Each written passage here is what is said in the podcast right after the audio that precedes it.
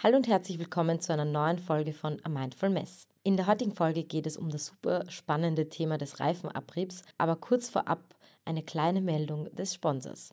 Die heutige Folge ist gesponsert von Woodberg und Woodberg hat schon mal eine Folge gesponsert und ist ein sehr, sehr cooler Naturkosmetik-Online-Shop und Ladengeschäft und zwar für Frauen und Männer und da gibt es Naturkosmetik und vor allem Nischenbrands. Alle Produkte dort sind tierversuchsfrei und zwar über die gesamte Kette der Inhaltsstoffe. Also es ist nicht nur das fertige Produkt tierversuchsfrei, sondern alle Inhaltsstoffe. Und es wird kein künstlicher Duft eingesetzt und es sind echt nur hochwertige Marken mit hochwertigen Inhaltsstoffen vertreten. Das Coole ist, dass man direkt an die Betreiber des Shops die Fragen zur richtigen Reinigung und Pflege und wie man die Haut behandeln soll stellen kann und bekommt dann individuell zusammengestellte Produkte. Mir zum Beispiel haben sie ein DIY-Serum zusammengestellt, das mische ich einfach in der Hand zusammen Rahmen. Das besteht aus Toner und Öl und ist sehr, sehr cool.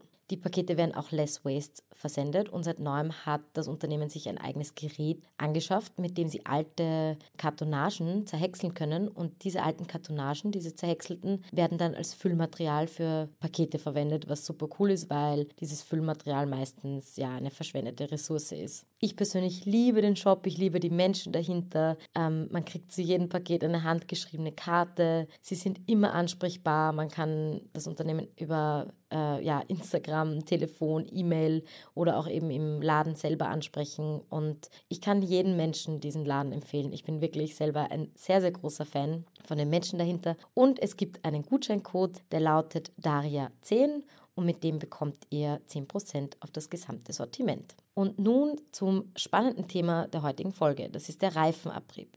Vor kurzem bin ich über folgende Schlagzeile gestoßen. Der Reifenabrieb ist laut neuen Studien ein Hauptverursacher von Mikroplastik. Bis dahin war mir klar, dass Reifenabrieb ein Thema ist, aber nicht, dass es also das Reifenabrieb der hauptverantwortliche Faktor für Mikroplastik sein soll. Doch ganz kurz vorab, was ist Reifenabrieb und was ist Mikroplastik eigentlich? Mikroplastik sind kleine Partikel, die sind kleiner als 5 mm. Und die findet man zum Beispiel in kosmetischen Produkten, wie die Kügelchen im Peeling oder in der Zahnpasta, aber auch in synthetischen Kleidungsstücken, zum Beispiel in euren Yoga-Leggings in Form von Plastikfasern, die sich dann lösen beim Waschen. Experten und Expertinnen gehen inzwischen davon aus, dass sich Mikroplastik überall ja, bereits in der Umwelt befindet. Und Reifenabrieb ist dasselbe wie Reifenverschleiß. Das ist einfach nur ein anderes Wort. Also die Abnutzung der Oberfläche bzw. des Materials am Reifen. Das heißt, hier werden dann Gummiteilchen vom Reifen abgerieben und in die Umwelt in Form von Mikroplastik abgetragen. Der Abrieb ist dann besonders groß, wenn man ja sehr sportlich Auto fährt oder auf kurvigen Straßen unterwegs ist. Diese Kleinstplastikpartikel, die sich also vom Autoreifen lösen, gelangen dann über die Luft oder über den Regen in unsere Gewässer und also in die Meere, in die Flüsse und unter Umständen auch zurück in unsere Nahrungskette. Man hat ja vor kurzem herausgefunden, dass eigentlich jeder Mensch Mikroplastik im Darm mit sich trägt. Ein kleiner Teil von diesem Mikroplastik und diesen Partikeln geht auch in Kläranlagen, wo ein Teil davon rausgefiltert werden kann, aber eben nicht alles. Und laut neuesten Studien ist es eben die Hälfte allen Mikroplastiks, die von Reifenabrieb stammt. Und nun bin ich eingetaucht in die Welt der Reifen. Es ist ja verrückt, gerade beim Autofahren denkt man an CO2-Emissionen, aber nicht an die vielen anderen Komponenten, die die Ökobilanz vom Autofahren beeinflussen. Es ist ja nicht nur der Plastikabrieb der Reifen, sondern auch das Material, aus denen die hergestellt werden, wo eben ja viele verschiedene fossile Rohstoffe wie Erdöl, Kohle, Erdgas, Eisen oder andere Erze zum Einsatz kommen. Und neben der Herstellung ist eben auch die Entsorgung sehr, sehr wichtig, weil was passiert mit diesen ganzen Reifen? Nun habe ich aber auch Folgendes herausgefunden. Reifenabrieb erzeugt nicht nur Mikroplastik, sondern auch Feinstaub. Dabei denkt man bei Feinstaub immer an die Abgase, aber die Reifen sind das viel größere Problem, weil Reifen sind ja nicht nur aus Gummi, sondern enthalten bis zu 470 teils hochgiftige und krebserzeugende Chemikalien. Zum Beispiel Zink, Blei, Cadmium und Weichwacher sind Inhaltsstoffe und die werden vor allem für Straßenhaftung und Langlebigkeit eingesetzt. Abgerieben werden dann auch Asphalt, Brems- und Kupplungsbelege und diese abgeriebenen Partikel sind so klein, dass nicht mal der Regen sie aus der Luft waschen kann. Wir atmen diese Partikel also ein und das Problem ist, dass das wieder die ärmsten Menschen trifft, denn die leben häufig an stark befahrenen Straßen. Stichwort Klimaungerechtigkeit.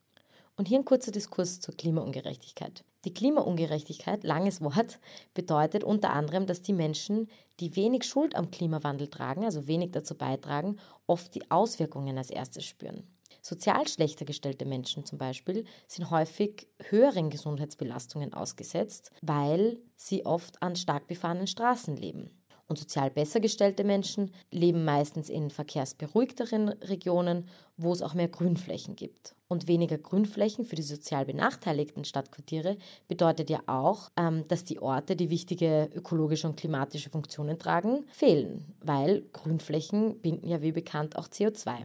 Aber jetzt zurück zum Reifen. Wir haben jetzt schon mal gelernt, dass der Reifen Mikroplastik und Feinstaub mit krebserregenden Substanzen erzeugt. Was aber ein richtig großes Problem in dem Zusammenhang ist, die Bedrohung ist heute viel größer, als sie war, weil die Reifen halten heute doppelt so lang wie vor 30 Jahren. Das hört sich jetzt erstmal positiv an, ist es aber eigentlich nicht. Denn die Tatsache, dass sie so lange halten, liegt an den Bestandteilen, die immer gesundheitsgefährlicher werden. Das heißt, gefährliche Bestandteile und der Reifen hält länger. 40.000 Kilometer wird ein Reifen im Durchschnitt gefahren und das ist ein Fun Fact, ein Pkw-Reifen wiegt am Ende seines Lebens ca. 1 bis 1,5 Kilogramm weniger als zu Beginn. Das heißt, das ist alles Abrieb, der in die Umwelt gelangt. Und noch viel krasser, und das ist leider kein Fun Fact, sondern ein Sad Fact, es gab eine internationale Studie 2017 und die hat festgestellt, dass pro Jahr zwischen 4,8 und 12,7 Millionen Tonnen Plastikmüll im Meer landen und ein Viertel, also 28,3 Prozent davon, sollen Mikropartikel von abgefahrenen Reifen sein. Das ist doch irre.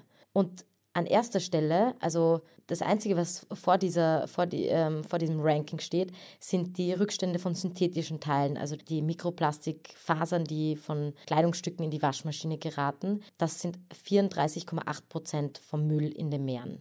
Es ist also wirklich irre, dass so ein großer Teil von dem Mikroplastik im Meer von Reifen kommt. Trotzdem sind es jährlich 650.000 Tonnen Altreifen allein in Deutschland. Das heißt, wir haben nicht nur Mikroplastik in Form von Abrieb, sondern auch Makroplastik in Form von alten Reifen. Wie wir also feststellen können, wir brauchen bessere Reifen und wir brauchen eine bessere Gewinnung und Wiederverwertung. Am besten wären ja eigentlich Reifen, deren Abrieb kompostierbar ist und schon gar nicht eingeatmet werden kann. Und das gilt natürlich nicht nur für Autoreifen, sondern auch für Fahrradreifen oder Schuhsohlen. Also alles, was am Boden Abrieb erzeugt. Die gute Nachricht ist, es wird daran gearbeitet. Es gibt das Tire Industry Project, das ist eine Initiative von elf führenden Reifenherstellern, die sich für mehr Nachhaltigkeit der Produkte einsetzt. Und es gibt auch einen Reifen einer Marke, die erwähne ich jetzt nicht, weil ich keine Werbung für Autoreifen machen möchte, aber es gibt eine Marke, die einen Reifen herausgebracht hat, dessen Material 100% recyclingfähig ist und der auch nach Cradle to Cradle entworfen wurde. Das heißt, es ist eine zyklische Verwendung, aber auch Wiederverwendung von Ressourcen. Das heißt, aus den alten Reifen können dann wieder neue gemacht werden. Der Reifen ist wartungsfrei und wird nicht mit Luft befüllt. Und es gibt ihn aber noch nicht serienmäßig zu haben und ich hoffe, dass das bald der Fall sein wird. Ein weiteres Beispiel gibt es für einen Fahrradschlauch. Es gibt eine Firma, die hat einen 100% recycelbaren Fahrradschlauch entwickelt, der eben auch aus alten Schläuchen hergestellt werden kann. Ganz wichtig ist auch, dass dieses Unternehmen auch einen Rückführungsprozess eingeführt hat. Das heißt, sie haben ein System entwickelt, wo sie die alten Schläuche auch wieder zurücknehmen und weiterverarbeiten. Und meiner Meinung nach ist das ein ganz wichtiger Punkt auch für die Zukunft, dass Unternehmen selber dafür sorgen, dass ihre Produkte ordnungsgemäß recycelt werden und dass nicht nur auf die Konsumentinnen abgewälzt wird.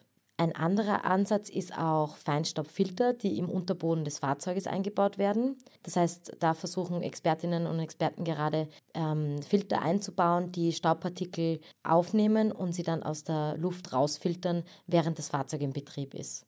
Da ist natürlich die Frage, ob das dann nicht dazu anreizt, noch mehr Auto zu fahren, wenn man sagt, okay, da ist eh ein Filter drinnen. Und was können wir Konsumentinnen und Konsumenten jetzt tun? Auf der einen Seite natürlich weniger Auto fahren und mehr öffentliche Verkehrsmittel nutzen. Und wer aufs Auto nicht verzichten kann, der sollte beim Kauf von Autoreifen unbedingt auf den Verschleißfaktor achten. Das ist eine Info, die man einholen kann und beim Vergleich von Herstellern leicht rausfinden kann.